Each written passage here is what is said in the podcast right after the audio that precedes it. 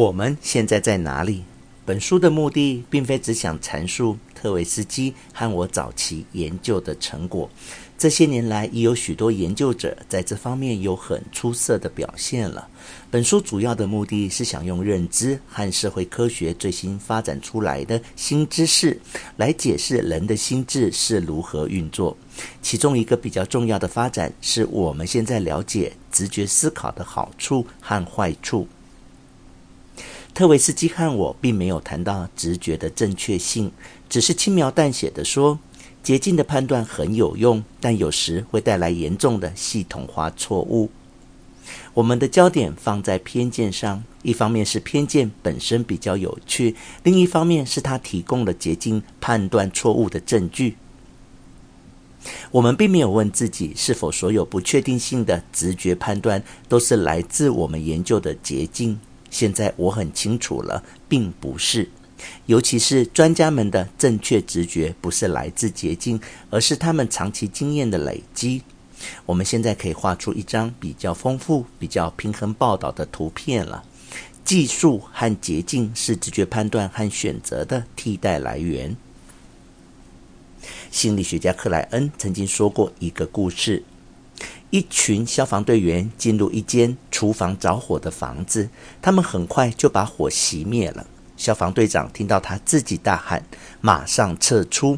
但他并不知道自己为什么会这样说。结果，消防队一离开，地板就垮掉了。事后，消防队长才知道，因为这场火比一般的安静，没有剧烈燃烧的巨大声音，而他的耳朵又比平常时更热，这激发了他的危机第六感。他并不知道什么地方不对，但是他知道不对劲了。后来发现，原来火源不是在厨房，而是在地下室。消防队员们当时就站在火源上头。我们都听过这种专家直觉的故事。西洋棋大师在经过街头棋局时，脚步都没停，就说：“再三步，白棋赢。”或是医生只要看病人一眼，就能做出复杂的诊断。专家的直觉在我们看起来好像是魔术。但其实不是，我们每个人每一天都有许多次在做专家的直觉判断。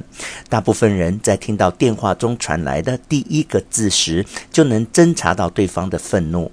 一走进房间，就立刻知道别人正在谈论我们；或是开车时，旁边车道的驾驶者有一些细微的动作，使我们马上判断他是个危险的驾驶者，立刻做出应应的避祸措施。我们每一天的直觉能力，并不比有经验的消防队员或医生差，只不过我们经历的都是日常小事而已。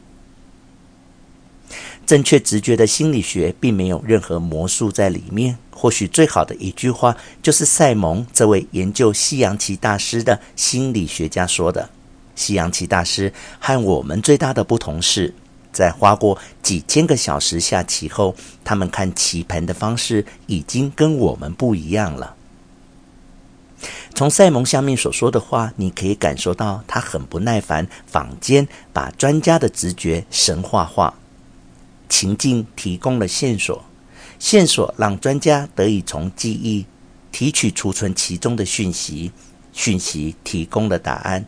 直觉就是辨识，不多也不少，就是它。我们看到一个两岁的孩子看到狗时叫出“狗狗”，一点也不奇怪，因为我们已经习惯了孩子每天都在学习辨识物体，并且叫名。赛蒙对专家直觉的奇迹也抱同样的看法。当专家已学会一个新的情境，辨识出熟悉的元素，他就发展出正确的直觉，能够依当下情境反映最恰当的行为。好的直觉判断，就像孩子看到狗时叫狗狗一样，是学习和经验的累积。